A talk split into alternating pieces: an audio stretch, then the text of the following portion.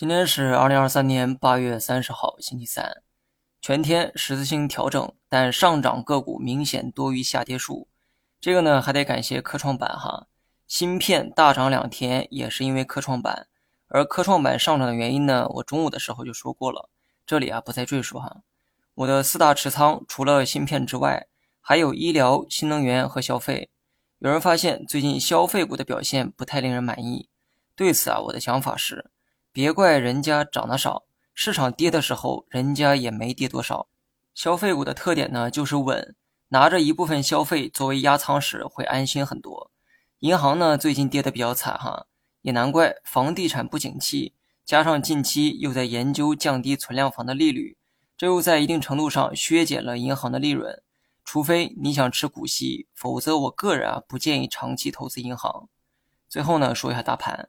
五日线已经开始拐头向上，这意味着反弹是明确的。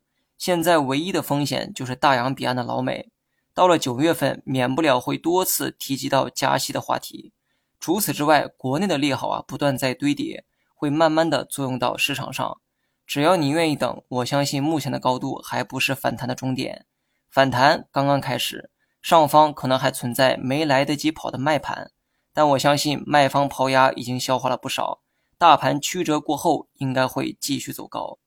好了，以上是全部内容，更多精彩你也可以关注我的公众号“小生聊投资”。